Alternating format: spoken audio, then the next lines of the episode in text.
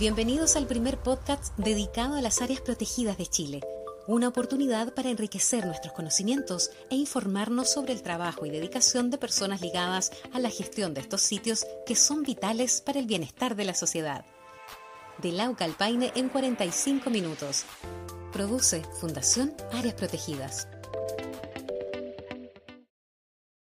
Vamos a dar la bienvenida a un nuevo capítulo de Laucalpaine. Nosotros contentísimos, por supuesto, una iniciativa de Fundación Áreas Protegidas, hoy día con una invitada realmente de lujo. Queríamos tenerla en capítulos anteriores y se fue corriendo, corriendo hasta que por fin llegó el día. Agradecimientos totales a quienes nos acompañan hoy día, a quienes se inscribieron, a quienes nos están viendo en vivo a través de YouTube y, por supuesto, indicarles que pueden silenciar sus micrófonos para que podamos entonces tener una mejor conexión. Recuerden que después de esto nos pueden escuchar a través de nuestra radio Fundación Áreas Protegidas en Spotify. Ahí van a encontrar todos los podcasts. Vamos a darle la bienvenida entonces a mi querido Teo. ¿Cómo estás, Teo? ¿Qué tal el día? Hola, Tamara. Hola, hola, Marinela. Súper bien, súper bien desde Santiago. Estamos felices de tener a, a esta súper invitada, nuestra primera invitada guardaparque a la Radio Áreas Protegidas, a esta instancia. Vamos a tener harto que conversar también en esta ocasión. Se trata de Marinela Maldonado, ella es guardaparque, como ya lo decía Teo, guardaparque de la Reserva Nacional Pingüino de Humboldt en Atacama. ¿Cómo estás Marinela? Recibe así un abrazo pero gigante. Bienvenida a nuestro programa. Muchas gracias Tamara, un abrazo Teo. Oye, feliz de estar participando acá en este programa eh, de estas áreas protegidas de esta radio que está siendo muy importante yo creo para todas las personas que trabajamos conectados con la naturaleza. Así que muchas gracias por la invitación.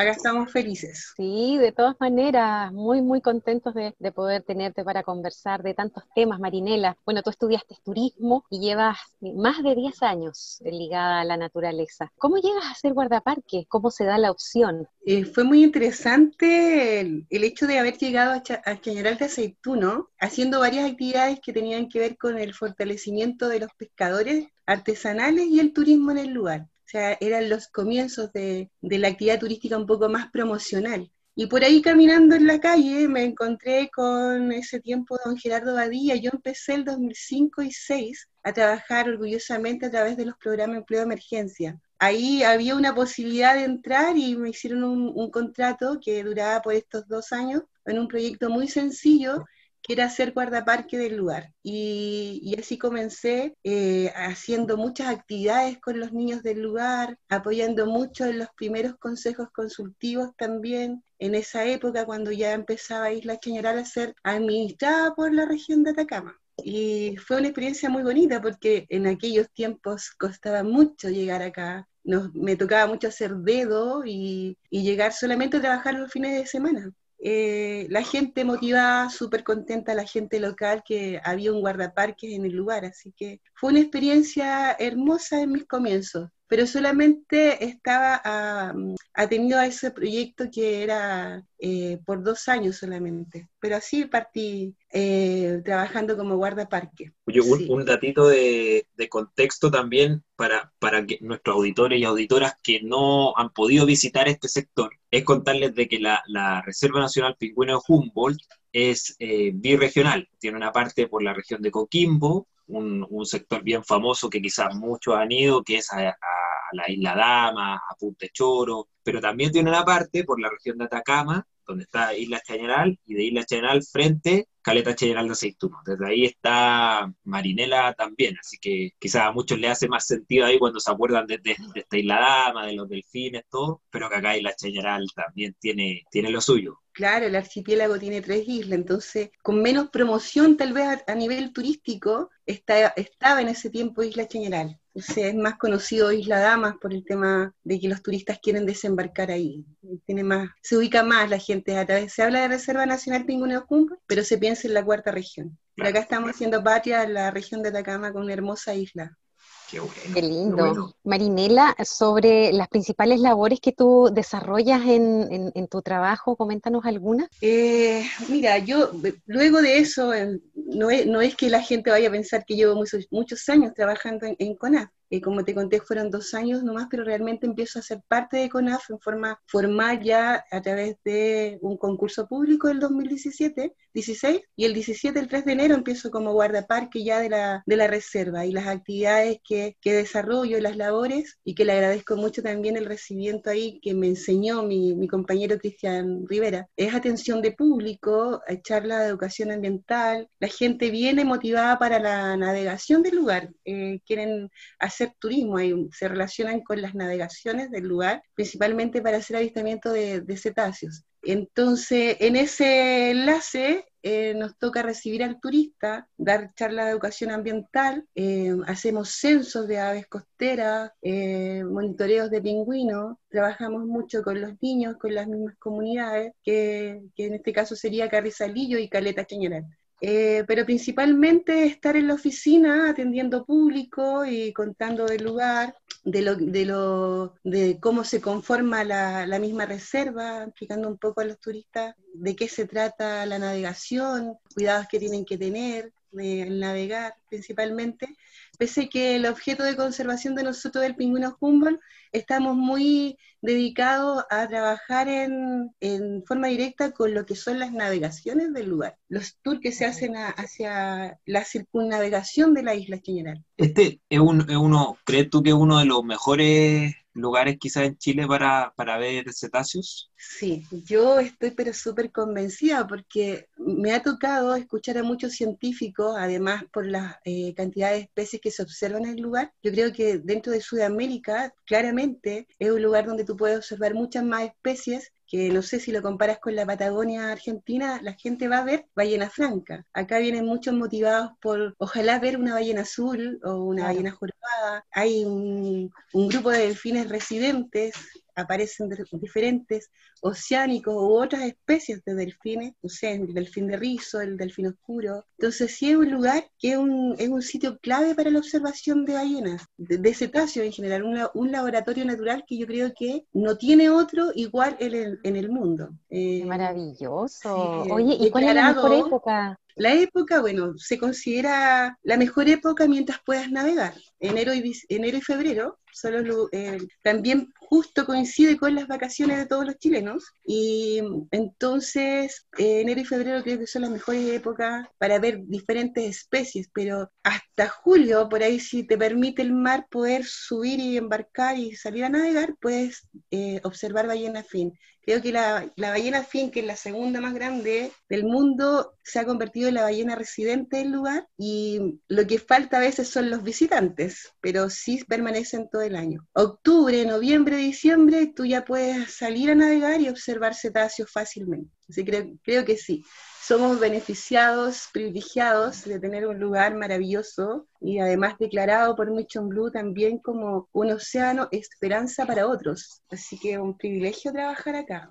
Eo, tú tienes una linda experiencia ahí porque entiendo que se realizó una visita técnica. Yo he visto imágenes realmente lindas. Fueron ahí con, con el equipo de la fundación. Exacto, exacto. Estuvimos en el, el verano pasado, en enero, fuimos con el equipo precisamente porque ya teníamos eh, conversaciones previas con, con, Marinela y también con, con, la región de Atacama, con CONAF Atacama. Entonces aprovechamos esta visita donde íbamos a desarrollar el programa de pequeños guardaparques, que lo hicimos, fue, fue un exitazo porque Marinela venía trabajando con niños hace mucho tiempo, pero como hemos mencionado en programas anteriores, el programa de pequeños guardaparques tiene, tiene una guinda en la torta, que es que los niños realmente se transforman desde ese día en guardaparques del lugar. Y eso se condecora, como ya hemos contado, con, el, con este juramento que fue increíble en, esta, en el verano, porque por primera vez se hizo el juramento en el mar frente a la isla, teníamos una colonia de, de lobos marinos que gritaban entre medio, entonces fue un juramento súper, súper emocionante. Sí, una experiencia, yo creo que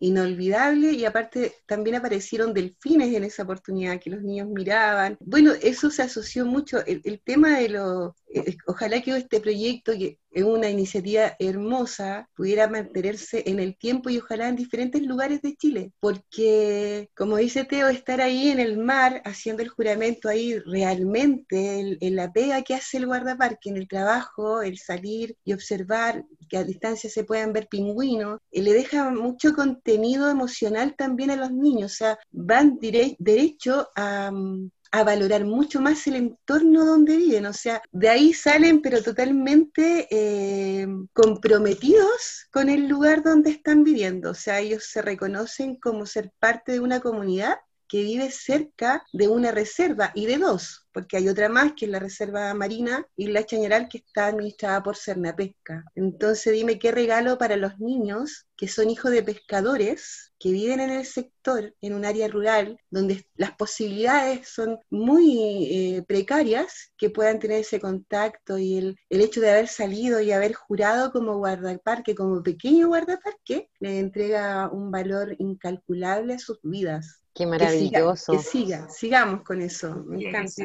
De todas maneras, nosotros ahí. Estamos en eso, tratando de, que nos, resulte un, proyecto súper bonito de, para poder darle continuidad a esta y otras actividades. Y aparte, no solamente incluyendo a, la caleta General de Aceituno, sino que incluiríamos a otras caletas del sector, lo que es súper importante para el trabajo que, que desarrolla ahí Marinela con, con, su equipo. Marinela, te cuento, dice aquí un, un mensaje a través de nuestro chat. Es hermoso tener la visión de cómo las mujeres y hombres guardaparques traducen de manera didáctica lo que viven y leen a diario de la naturaleza y lo que traducen al lenguaje del visitante. Felicitaciones, dice Ricardo Cárdenas, para ti hay un mensaje. Ay, muchas gracias, Ricardo, muchas gracias. Te agradezco mucho. Es el espíritu, creo que está de, de todos los guardaparques, me imagino sí. De todas maneras, y a propósito de lo que tú nos comentabas sobre las labores que realizas a diario dentro de tu trabajo, también eh, nombraste el censo de aves costeras. Cuéntanos un poco cómo eh, funciona esa labor en específico. Eh, ¿Ya tienes algunos resultados de algún estudio que pudiste realizar? Cuéntanos un poco más. Realmente la, quien, siempre lleva esta actividad es mi compañero Cristian Rivera y en algunas oportunidades me ha tocado eh, em, hacerlo yo porque justamente a él no, le ha correspondido el turno. De resultados yo generalmente no sé mucho, siempre se, buscan datos y van quedando esos datos que finalmente pueden servir para diferentes proyectos y información para nosotros mismos como equipo y, y también para los visitantes. Pero sí es muy significativo salir por el borde costero, eh, que se recorre bastante, eh, informando cuántas cantidades de aves y qué especie de aves tú estás viendo. Lo que ha resultado muy entretenido y bueno para la comunidad con este censo es que lo hemos incorporado como un, eh, en, un momento del año cuando celebramos el Día eh, de la Educación Ambiental, lo hemos incorporado a los niños que salgan con nosotros y ellos puedan aprender también a reconocer aves y este año eh, que se encadena con la actividad de Pequeño Guardaparque además, ellos hicieron el conteo de aves y sacamos resultados. Y esos resultados, bueno, este año todavía nosotros no los hemos entregado. Esperábamos poder continuar y, poder fortalecer la actividad de los pequeños guardaparques, mostrándoles con una presentación lo que ellos pudieron eh, captar de la cantidad de aves y de las especies que se encuentran en el borde costero. O sea, ya un niño incorporándose al censo de, de aves costeras es un niño menos que podría tirarle una piedra a un ave, porque ya está sensibilizado y sabe que lo tiene que cuidar de, de, su entorno, de los perros, de los gatos, de ellos mismos, y empiezan a conocer y identificar los nombres de estas aves. Ya no son patos, ya no es el pato yeco, es un cormorán yeco. Entonces, y van aprendiendo, adquiriendo conocimiento. Y, también tú vas adquiriendo experiencia como guardaparque, eh, porque no por serlo vas a ser como el capo de saber todo.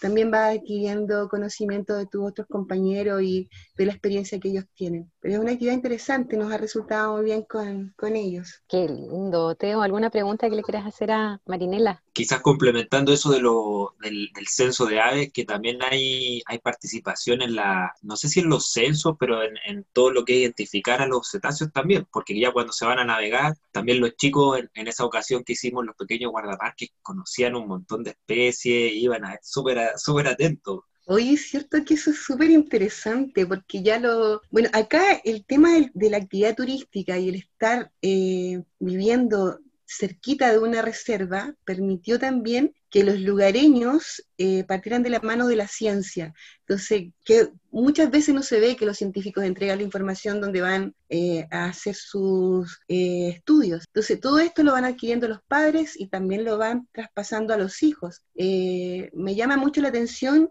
y me encanta que muchas veces ellos se acerquen y me digan, Marinela, oye, ¿por qué no estudiamos algo de fauna? Eh, y conocen perfectamente sobre las especies que tiene el lugar. Identifican fácilmente y muchas veces lo hacen solamente por mirar un soplo y dicen, oh, eso es una ballena azul, porque el soplo es muy alto. Entonces, juegan mucho con, con sus conocimientos y los niños de verdad que se han empoderado mucho. Los pescadores también entonces, que de paso, dentro de las charlas de educación ambiental que se hace, eh, ellos también van escuchando, poniendo atención y participando de talleres. Así que no, me, me, dejan, creo que mm, los, los, que viven acá ya tienen ese espíritu de ser guardaparques en forma natural. Sin duda que la experiencia, yo creo, en un 90% es más positiva, pero en tus años de trabajo, Marinela, me imagino que has tenido que lidiar con algún tipo de dificultad en la realización de tu oficio, sobre todo porque estamos acostumbrados a que eh, son mayoría hombres. Eh, cuéntanos un poco sobre esos momentos y cómo has podido eh, salir adelante. Bueno, mi etapa en CONAF por lo menos se divide en dos, que fueron los dos años de programa Empleo Emergencia, que valoro mucho eso me encanta contarlo. No, estaban preparados para una mujer, entonces creo que fui muy bien recibida. No había ropa para mujer, entonces algunas personas de otros parques me da la impresión que del Parque Nacional Llanos de Challe alguien me habrá cooperado con, con su ropa de hombre para que yo la vistiera y el gorro de en ese tiempo de don Gerardo Badilla, que era mi jefe. Y la aceptación de verdad que fue en el entorno con en esa primera etapa y ahora luego que entre en el 2017, muy aceptada y muy bienvenida por los compañeros, por los varones. De verdad que hay una... Eh, no he tenido dificultades mayor, mayormente en realidad dentro del entorno laboral por tema de género, pero sí en la comunidad, cuando una mujer está ahí empoderándose un poco y, ya subiéndose a una embarcación de pesca donde solamente van hombres, que me costó mucho, de verdad, de, no sé, tener un, cupo para sacar mi matrícula de embarcación, porque tengo, yo soy patrón de embarcación y también tengo mi matrícula de pescador artesanal que era que en mis tiempos de ese, ese, esa vida que tuve el después de estar en CONAF y luego de reintegrarme, hay una vida acá en la comunidad.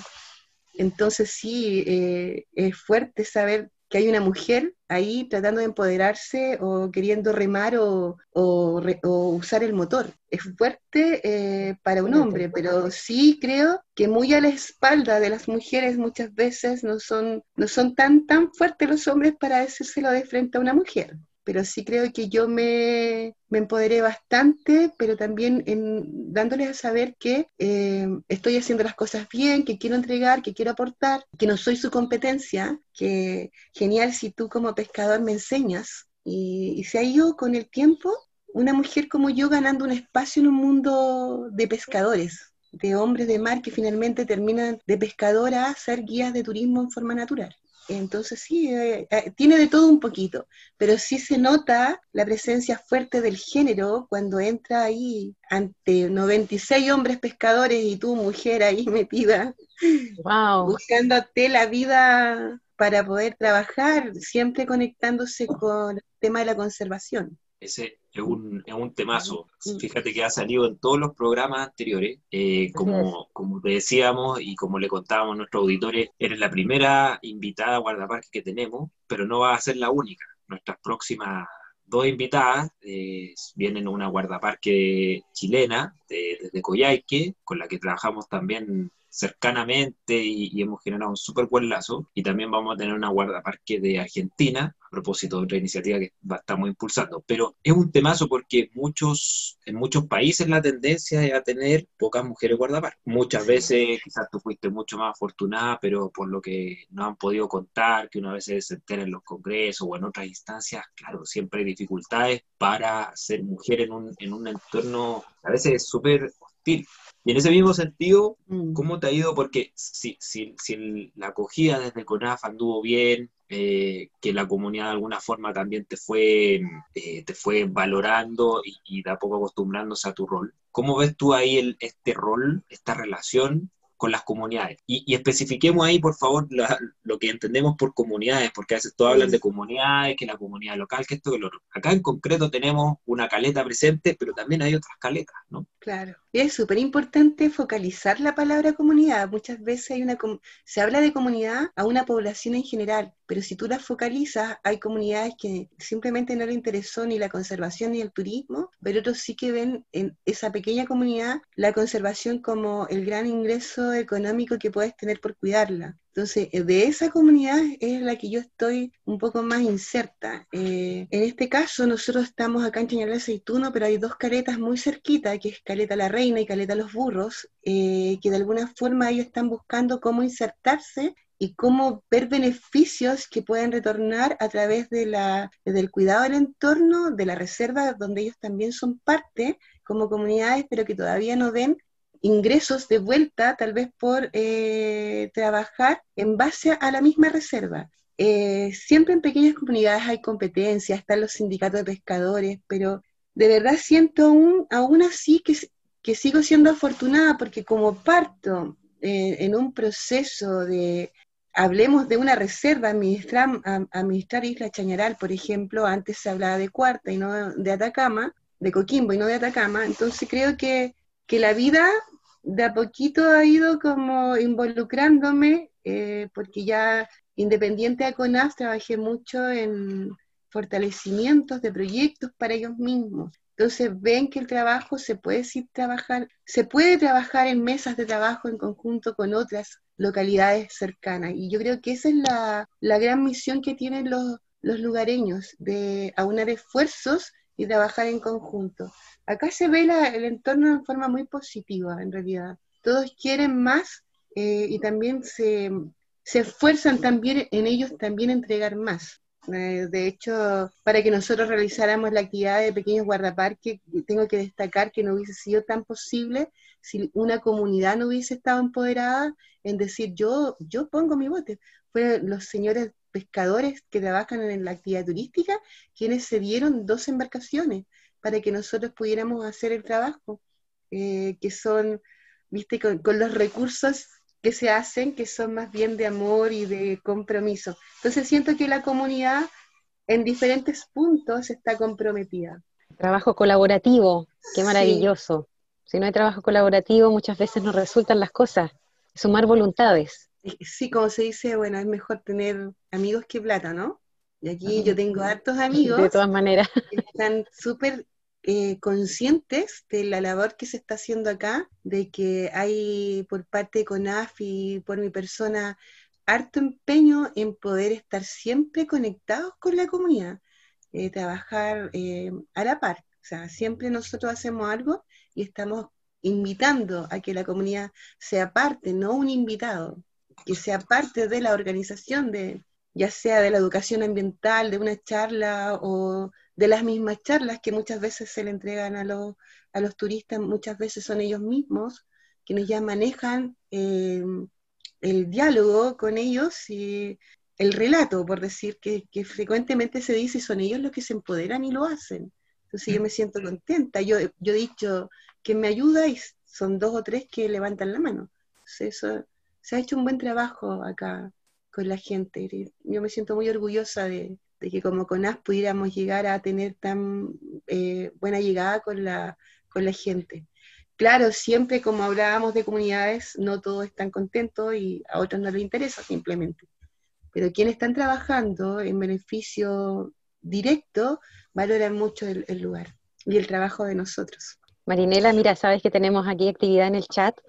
Ignacio Muñoz dice, es súper admirable el trabajo con los niños y niñas, realizar esa actividad hacia las áreas protegidas no solo sirve para enseñar, sino para generar un sentido de pertenencia, ese sentido de responsabilidad frente a la observación y, frente a la conservación también. Increíble trabajo, hay que seguir realizándolo en conjunto. Justamente lo que estábamos hablando de trabajar colaborativamente. Javier Espinosa también nos envía aquí un chat, dice, esa es una de las iniciativas de educación ambiental que los niños y niñas donde salieron a navegar, dice, hasta encontraron heces de ballena y fue muy lindo el espacio, esto a propósito de lo que fue el juramento de pequeños guardaparques, me imagino, ¿cierto? Eh, y fue muy lindo, dice ella, el espacio que después generó Marinela cuando los invitó a ser guías de los visitantes, en donde expusieron la importancia de la corriente de Humboldt y qué especies podían encontrar. Y así eh, tenemos varios, varios chats, digamos, con saludos para ti. Karen Rodríguez dice, las comunidades son importantes para el desarrollo turístico ambiental y para su conservación, también para mantener la identidad local, nos dice Karen Rodríguez Marinela. Ay, qué lindo. Bueno, la Javiera sí trabajó con nosotros de aula de mar en otra, en otra actividad que nosotros llevamos haciendo, si no me equivoco, por cuatro años, actividades de educación ambiental, celebrando el día. Y la Javi participó en forma voluntaria con nosotros y es una, una, tremenda persona que, que siempre va a aportar a, la educación de los niños. Y la Karen, bueno, ella hizo una práctica con nosotros, le tocó justamente participar, no del juramento de, de los pequeños guardaparques, pero sí ser la parte técnica en la oficina, el después tabular, el hacer el informe, una tremenda chica que está estudiando todavía, pero hizo su práctica, que una de las primeras que le pide la universidad la hizo con nosotros. Y muy agradecida de su trabajo acá. Muchas gracias, Karen. Teo, eh, hay, bueno, sabemos que ya, Marinela, imagínate detalles de eh, sacar licencia para poder eh, manejar ahí un bote, meterse al mar, hay tantos detalles que uno desconoce del trabajo y qué maravilloso que nosotros podamos tener esta instancia de poder visibilizar ese trabajo, Teo, sobre todo porque es una de las líneas de acción de nuestra fundación. Exactamente, Dani, exactamente, porque, bueno, uno de los objetivos por los que decidimos crear el programa Pequeños Guardaparques era porque la idea es plantear una forma de aprender, eh, de aprender desde la práctica, haciéndolo, desde, desde esta... No, no vamos a hacer solamente, no es que no tenga valor, sino que solamente la charla quizás a veces puede quedar un poco corta. Si es muy teórico, cualquier cosa muy teórica, que aporta. Entonces acá, si los niños, con el trabajo que venía haciendo Marinela desde antes, ya estaban ahí, ya navegaban, ya conocen la especie, ¿por qué no, no los transformamos realmente en guardaparques oficialmente? Hemos comentado en, ocasiones anteriores de que el rol de los guardaparques tiene un rol ambiental, pero también hay un rol social. Todo lo que ha descrito Marinela aquí, el, el relacionamiento con la comunidad es todo un tema y es a veces algo que le fluye mucho más a alguna o algunos guardaparques. Otros son más desde la educación ambiental, otros son más con las labores de monitoreo. Entonces son un amplio rango de cosas que se tienen que realizar en el territorio, que después se tienen que seguir además con cosas administrativas, que como los informes, el cumplimiento de metas y demás. Pero este trabajo que hace guardaparque en áreas protegidas públicas o privadas es algo que se tiene que poner en valor, que lo buscamos hacer a través del, programa de Pequeño Guardaparque y que esperamos se pueda ir desarrollando desde el AUCA hasta el Paine y más allá, ojalá. Sí, quería complementar un poco, si me permite, eh, para cerrar lo que está diciendo Teo. Se habla de los niños, ¿cierto? Pero yo de verdad que prefiero ya no descansar tanto en los niños, la esperanza son los adultos. Antes, muchas veces se trabaja mucho pensando en los niños que el futuro, pero detrás de esos niños están los padres que permiten y que aceptan que ellos fueran a jurar como pequeños guardaparques. Entonces sí creo que hay un compromiso de padres y madres para que ellos pudieran estar presentes. Y, también ellos, que los que participaron, los adultos, también juraron como, como guardaparques. Fue muy linda la experiencia.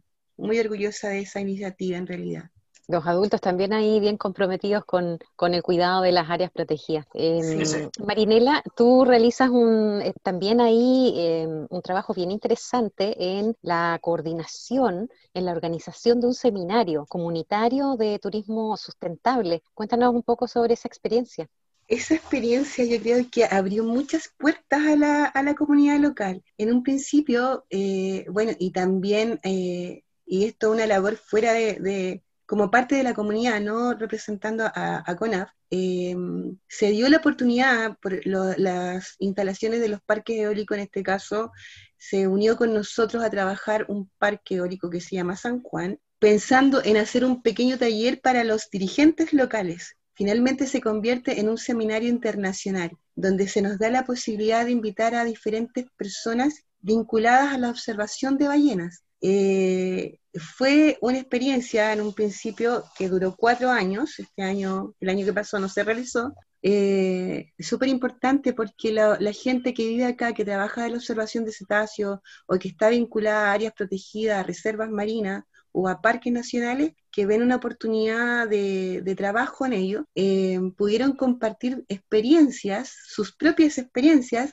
y escuchar las experiencias de otros de Sudamérica, de Estados Unidos, de Europa, y decían, oye, nosotros no, no, no, no podemos enviar nada a lo que tienen los demás. Tenemos una linda reserva, un lugar eh, hermoso. Como te decía, hay diferencias de observación. Perú tiene la observación de la jorobada, eh, Ecuador Brasil, eh, y acá tú podías tener muchas oportunidades de observación de la fauna marina. Entonces, eh, la gente empezó a vincularse con estos seminarios, a participar en esos talleres que también vinculó mucha actividad con los niños.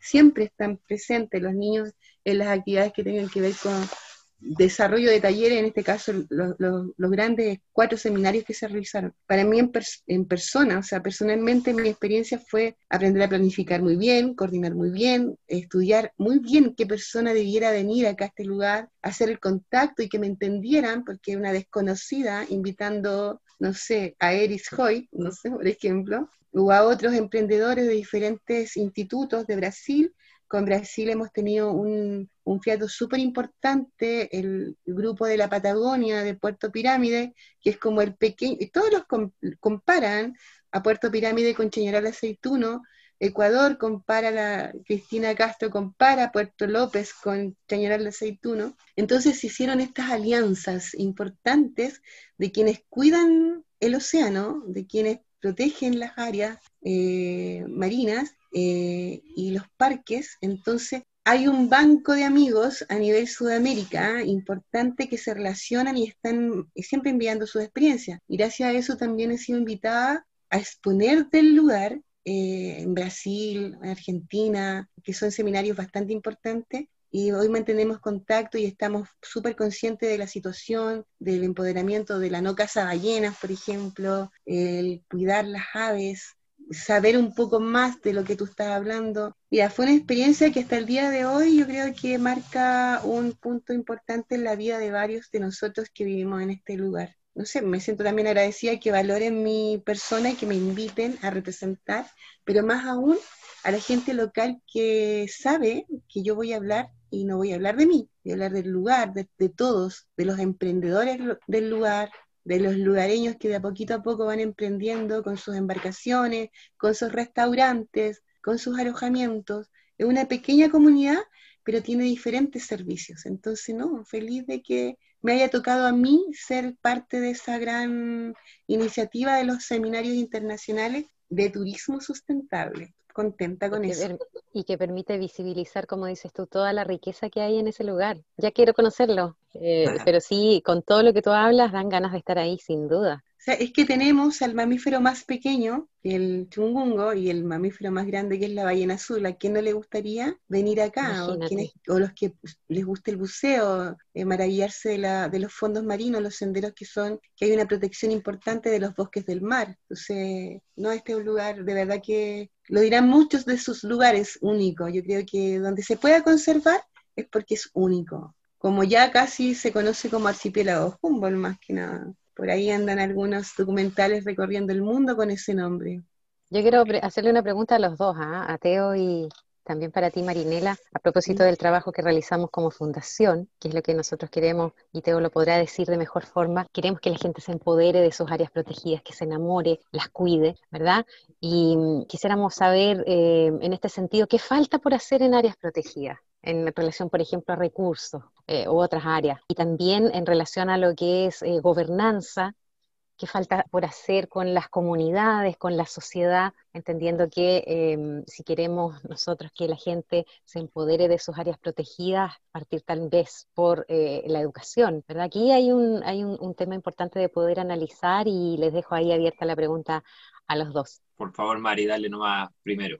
Bueno, siempre, siempre hay mucho que hacer, mucho que, mucho que falta en realidad. Yo creo que los recursos económicos para las áreas protegidas son bastante pocos, eh, no sé cifras, hablo de ignorante de cifras, pero sí hablo con conocimiento de causa de, la, de las necesidades de, de, cada lugar. En este caso nosotros tenemos un espacio bastante sencillo, bastante precario, pero siempre ahí eh, con la mejor de la de las ganas de atender y, de una manera muy cordial y gentil con todos los visitantes, entregando todo lo que nosotros sabemos, pero sí creo que hacen falta eh, inversiones importantes para las áreas, para las áreas protegidas, eh, más espacios para incluir también a las personas que no se pueden trasladar, gente que llega en silla de ruedas, en este caso quisiera poder embarcar, ramplas o más señaléticas, que infografías que permitan que, todo el mundo pudiera comprender en el lugar, el lugar que está visitando, que no, que todo sea incluyente, que,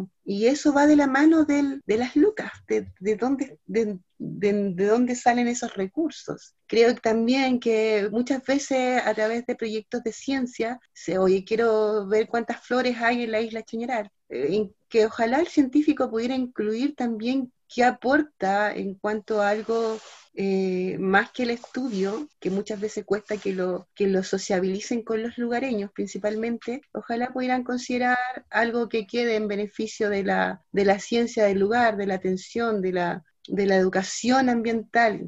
Mm, no sé, oye, yo feliz recibo lupas para cuando los niños vayan caminando con nosotros y, oye, tengan... Siento que no queda nada, nos van dejando mucho, entonces hace falta eso, el creerse un poco más que vas a aportar con tu estudio. Y dentro de las comunidades creo que, que, por lo menos la que yo vivo, que se mantenga así eh, consciente del lugar que tienen, que sigan estudiando, que sigan entendiendo. Nosotros, por ejemplo, eh, hablamos de protocolos de bioseguridad. Todavía estamos en el proceso de que la gente pudiera entender eh, de qué se trata, estamos recién trabajando en ello. el lugareño no desembarca en la isla, pero muchas veces llevan a, a los científicos a desembarcar cuando están autorizados por algún estudio. Entonces falta que entiendan un poco más que el cuidado de la isla no es solo del guardaparque o de CONAF, es de todo, que es tu espacio. Creo que no, no, no solo tienen que descansar en el guardaparque, creo que todos tienen que ser un aporte a, o sentirse con el derecho de decir eso que estás haciendo no está bien, porque eres el, el, lugar, pues eres el dueño del lugar, vives ahí.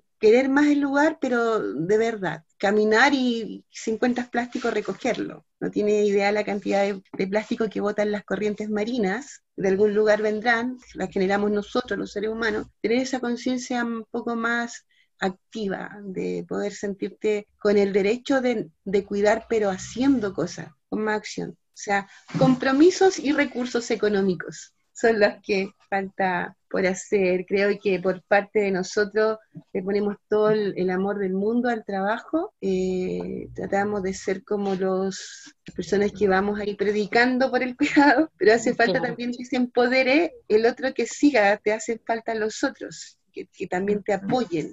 Compromiso. eso a lo que tú decís, Mari, sumaría precisamente que, que que se expandiera el trabajo de lo que se llama, le llamamos a veces público-privado colaborativo, pero buscar más, más apoyo de diversas organizaciones y en pos de, en pos de, de instalar capacidades, porque a veces también todos hablan de la inclusión de la comunidad, que se chorreen los beneficios a ellos, ¿cierto? Pero por un lado a veces hay comunidades que simplemente no, no quieren o no, no tienen esta vocación, pero en los casos en los que sí se puede desarrollar, en los que hay potencial, que haya un proceso de instalación de capacidades, de, de que los talleres se hagan, pero por ejemplo no sean aislados, que apunten hacia algo más allá, que en qué quiere capacitarse también la gente, por ejemplo. Entonces, si llegamos y capacitamos con algo que no les interesa, posiblemente eso va a quedar ahí, no, no tiene continuidad. Sumaría un poco ahí eso de, de la instalación de capacidades y, y qué interesante lo que lo que comentaste tú también, Mari, de, de, esta idea, hay poca idea de esta filantropía más allá de lo que se hace. No solamente un buen aporte el hacer el estudio de la, de la flor, claro, o de algún otro tema, sino que en qué queda también para las comunidades y, para la gestión del área protegida.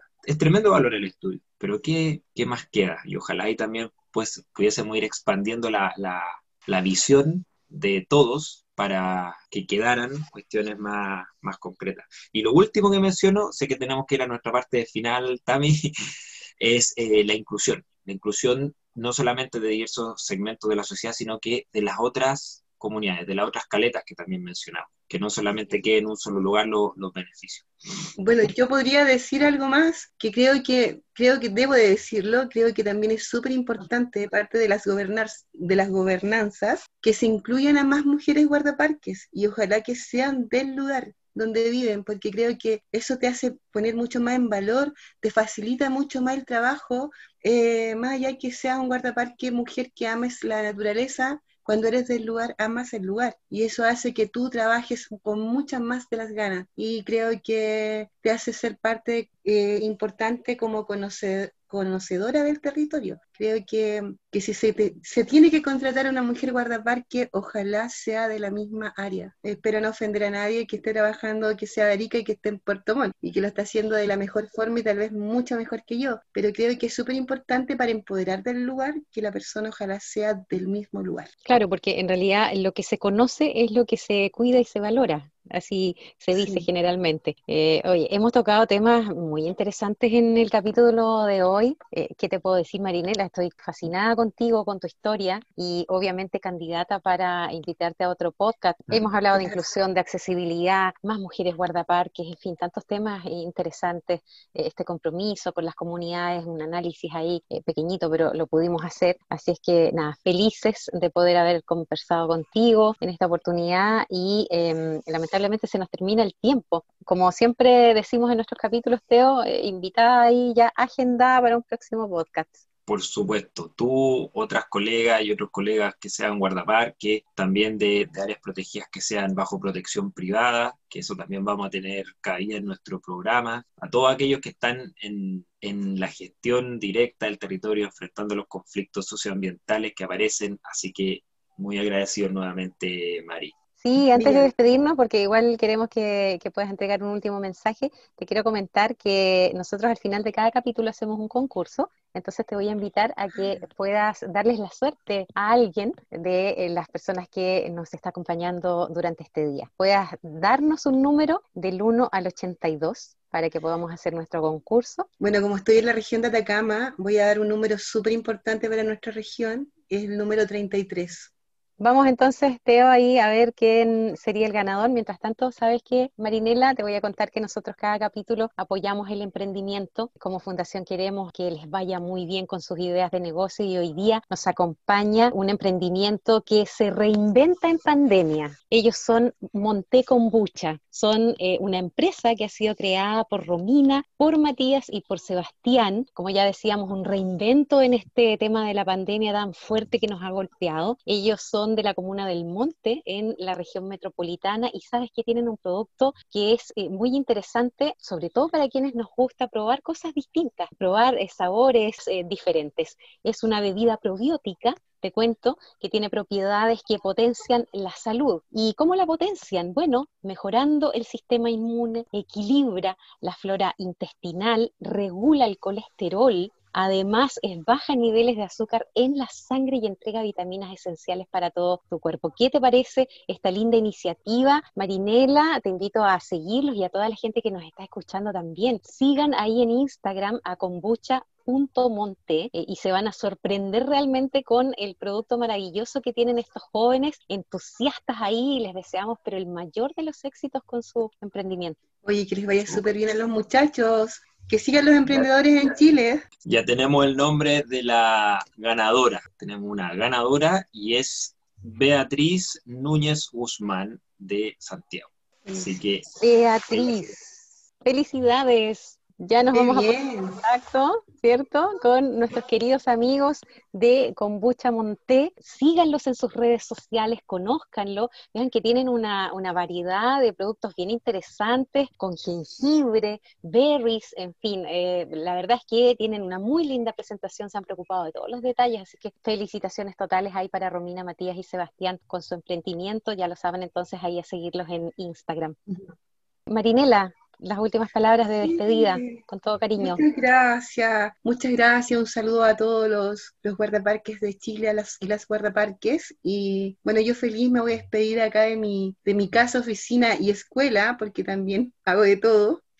con la Laurita. Eh, así que no, feliz, ojalá que, que todos hoy día la hayan pasado bien con nuestra conversación, las que estaban presentes, y un saludo a todos los que están cuidando por ahí de corazón las áreas protegidas y que cuiden los entornos naturales, que hay que cuidarlos y protegerlos para siempre. Así que un abrazo, un beso y muchas gracias, Teo. Feliz también de haberte conocido en la vida y poder llegar ahora a trabajar con los pequeños y, jóvenes guardaparques. Y también a ti, Tamara, muchas gracias. Feliz, Romaria. Gracias a ti por aceptar nuestra invitación y esperemos que nos sigamos viendo ya casi que es como la tradición de todos los veranos, ahora con el equipo ampliado de la fundación, para ir a ver ballenas y, compartir allá en General de. Un gran abrazo. Abrazo para ustedes, besitos. Un beso, un abrazo lleno de energía, la mejor del universo para ti, Marinela, y para todos quienes nos acompañaron hoy día. Recuerden que pueden ver este capítulo a través de nuestro canal de YouTube y, por supuesto, escucharnos donde quieran, a la hora que quieran, a través de Spotify en nuestra radio Fundación Áreas Protegidas. Se despide de Lauca Alpaine hasta el próximo jueves.